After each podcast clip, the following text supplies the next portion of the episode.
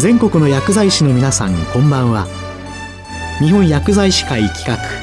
薬学の時間です。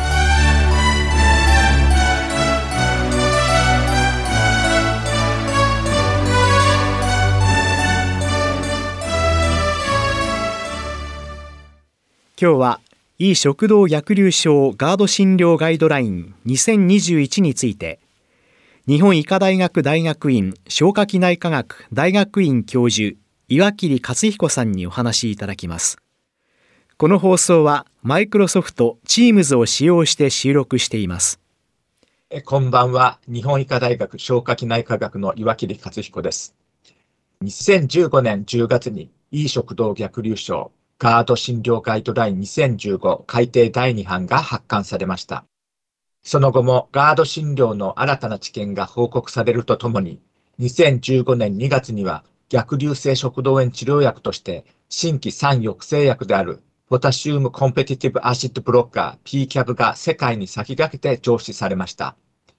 ガード診療における新たな知見データをガイドラインに加えるとともに PCAB の位置づけを示す必要があり、2018年7月に開催された日本消化器業学会ガイドライン委員会により改定作業の開始が決定されました。本日は今回の改定のポイントについて解説いたします。消化器業学会ガイドライン委員会での決定により、改定第2版において使用されたクリニカルクエスチョンは、バックグラウンドクエスチョン、クリニカルクエスチョン、フューチャーリサーチクエスチョンの3つに分類することとしました。バックグラウンドクエスチョンはすでに結論が明らかなものであり、過去のガイドラインにおいては100%の合意が得られているものです。クリニカルクエスチョンは重要臨床課題であり、診療の方向を左右する疑問かつ網絡的文献検索によって推奨と根拠基準を決定できるもの。フューチャーリサーチクエスチョンは網羅的文献検索によって推奨と根拠水準が決定できないものであり、十分なエビデンスがなく、今後の研究課題となります。今回のガイドライン改定における重要臨床課題として、1、逆流性食道炎とナードに分けた治療のアルゴリズムの導入。2、逆流性食道炎の重症度別の治療アルゴリズムの導入。3、ボノプラザンの逆流性食道炎、ナード治療への位置づけの3項目といたしました。重要臨床課題として取り上げた根拠を示します。逆流性食道炎とナードに分けた治療アルゴリズムの導入については、逆流性食道炎発症の主な原因が胃酸逆流であるのに対して、ナードの症状の原因として、胃酸以外の影響、知覚過敏も影響が大きく、ナードに対する PPI の治療効果は逆流性食道炎とは大きく異なることから、逆流性食道炎と NARD とに分けた治療のアルゴリズムの導入をすることを決定いたしました。逆流性食道炎の重症度別の治療のアルゴリズム導入に関しては、軽症逆流性食道炎では未治療でも増悪することは少なく、症状に対応した治療が重要であるのに対し、重症逆流性食道炎では症状とは関係なく、狭窄や出血などの合併症予防のための積極的な維持療法が必要であること。また、逆流性食道炎発症に関連する食道内酸爆露時間に影響する食道内の酸クリアランスは、軽症と重症逆流性食道炎では大きく異なり、また PPI 治療成績も異なることから、重症度別の治療のアルゴリズムを導入を決定いたしました。また改定作業が始まった2018年においても、すでにボノプラザンの酸抑制薬市場の約30%を占めていたことからも、ガイドラインにおいてボノプラザンの位置づけを示す必要があると判断し、3つの重要臨床課題を設定いたしました。本ガイドラインは日本人ガード患者のためのガイドラインであることから、国内からエビデンスの高い論文が存在する場合には、日本からの論文を最優先し、ガイドラインを作成しました。ガイドラインにおける主なクリニカルクエスチョンとフューチャーリサーチクエスチョンを紹介します。重症逆流性食道炎の初期治療として PPI と PCAB のどちらを推奨するのかというクリニカルクエスチョンに対しては、ステートメントとして重症逆流性食道炎の初期治療としてボノプラツァン1日 20mg を4週間投与することを提案しました。推奨の強さは弱、合意率100%、エビデンスレベルは C であります。重症逆流性食道炎の初期治療として、ランソプラゾールとボノプラザの非治癒率を比較、検討した国内の2本のランダマイズ化比較試験をまとめ、メタアナリシスを行いますと、ボノプラザ 20mg の4週、8週での非治癒率は、ランソプラゾールに比べ優位に低く、重症逆流性食道炎に対するボノプラザン 20mg の有用性が示されました。ボノプラザン 20mg の4週と8週投与には差がなく、ボノプラザに関しては4週投与が妥当であると判断いたしました。その後の実臨床の報告において、PPI 抵抗性逆流性食道炎に対するボノプラザン 20mg の治癒率が全体で87.5%であり、中が得られなかった症例は、恐視症と8センチの巨大劣行ヘルニアの症例でありました。それ以外の PPI 抵抗性逆流性食道炎に対しては、ボノプラザン 20mg 投与により治癒することが示されていることからも、本提案は妥当であると考えています。重症逆流性食道炎の長期管理については、PPI と PCAP のどちらを推奨するかというクリニカルクエスチョンに対しては、ステートメントとして、重症逆流性食道炎の長期管理については、内視鏡的再燃率の低さから、ボノプラザン1日10ミリの投与を提案いたしました。推奨の強さは弱、合意率93%、エビデンスレベルは C であります。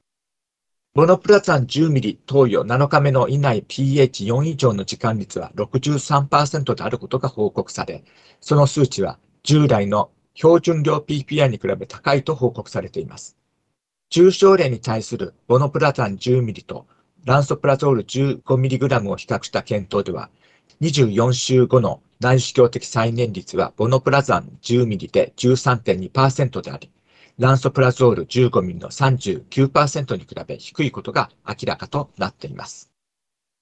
また、ボノプラザン 10mg は、ラペプラゾール 10mg の2回分割投与と同様な酸抑制効果が報告され、また我々の報告でも PPI 抵抗性逆流性食道炎において、ボノプラザン 10mg の1年後の非治癒率は71.4%であり、ラペプラゾール 10mg の2回分割投与時の1年後の再発率73.9%ほぼ同様であることが示されています。重症逆流性食道炎では合併症予防の観点から、非治癒率の低さは重要であり、重症例への長期療法として、ボノプラザン10ミリ投与の提案は妥当であると考えられています。軽症逆流性食道炎の初期治療として、PPI と PCAB のどちらを推奨するかというクリニカルクエスチョンに対しては、ステートメントとして、軽症逆流性食道炎の初期治療において、PPI と PCAB はいずれも内視鏡的食道粘膜障害の治癒をもたらし、軽症逆流性食道炎の第一選択薬として使用することを推奨するとしました。推奨の強さは今日、合意率100%、エビデンスレベルは B であります。軽症逆流性食道炎の初期治療において、ボノプラザン 20mg とランソプラゾール 30mg を比較した国内からの2本のランダム化比較試験では、4週、8週とも非中立は両軍とも低く差は認めず、両軍を第一選択薬としました。軽症逆流性食道炎の長期治療については、PPI と PCAP のどちらを推奨するかというクリニカルクエスチョンに対しては、ステートメントとして、軽症逆流性食道炎の長期維持療法に PPI を推奨、PCAP を提案するとしました。推奨の強さは PPI が今日合意率100%、エビデンスレベルは C、PCAP は弱、合意率86%、エビデンスレベルは C であります。長期管理に対して両軍ともに非中率に差はありませんが、ボノプラザンはガイドライン発刊当時においても発売から5年の薬剤であります。その時点で特に安全性に対する問題はありませんが、PPI は発売から30年以上経過を持つ薬剤であり、ガードは長期観察が必要であることを考えると、長期の安全性を考え、PPI を推奨、PCAP を提案といたしました。また、軽症逆流性食道炎では、無治療でも重症化する症例は一部であることが明らかとなっています。今後、症状を重視した長期療法の結果は明らかにしていく必要があると考えます。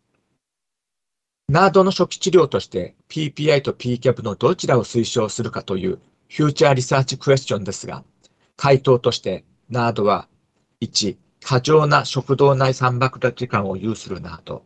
2、食道内酸爆露時間は正常範囲でありますが、食道の感受性更新により逆流症状が出現する逆流過敏性食道。3、逆流とは無関係に症状が出現する機能性胸焼けの3つのタイプに分けられます。過剰な食道内酸爆露時間を有するナードに対しては、PPI と同様に PCAB も有効である可能性があるとしました。現状ではボノプラザンはナードに対する適用はありません。回答でも示したように、過剰な酸爆露を有するナードに対しては有用であると思われます。酸が関与する胸焼けに対して酸抑制効果が強いボノプラザン 20mg を短期間使用し、症状と酸関連の可能性を見極めている先生方も多いのではないかと思います。ガード診療ガイドライン2021の概要を解説しました。本ガイドラインでは、逆流性食道炎治療における新規酸抑制薬であるボノプラザンの位置づけを含め、逆流性食道炎の重症度別のフローチャートが示され、実地以下の先生方にとっても使いやすく、ガード診療の標準化に貢献できるものであると思います。また今後の研究課題、フューチャーリサーチクエスチョンも示され、消化器の先生方にも有意義な情報が得られる内容となっています。本ガイドラインが広く使用され、本邦のガード診療、研究に貢献することを期待いたします。以上です。今日は、い食道逆流症ガード診療ガイドライン2021について、日本医科大学大学院消化器内科学大学院教授岩切克彦さんにお話しいただきました。この放送はマイクロソフト Teams を使用して収録しました。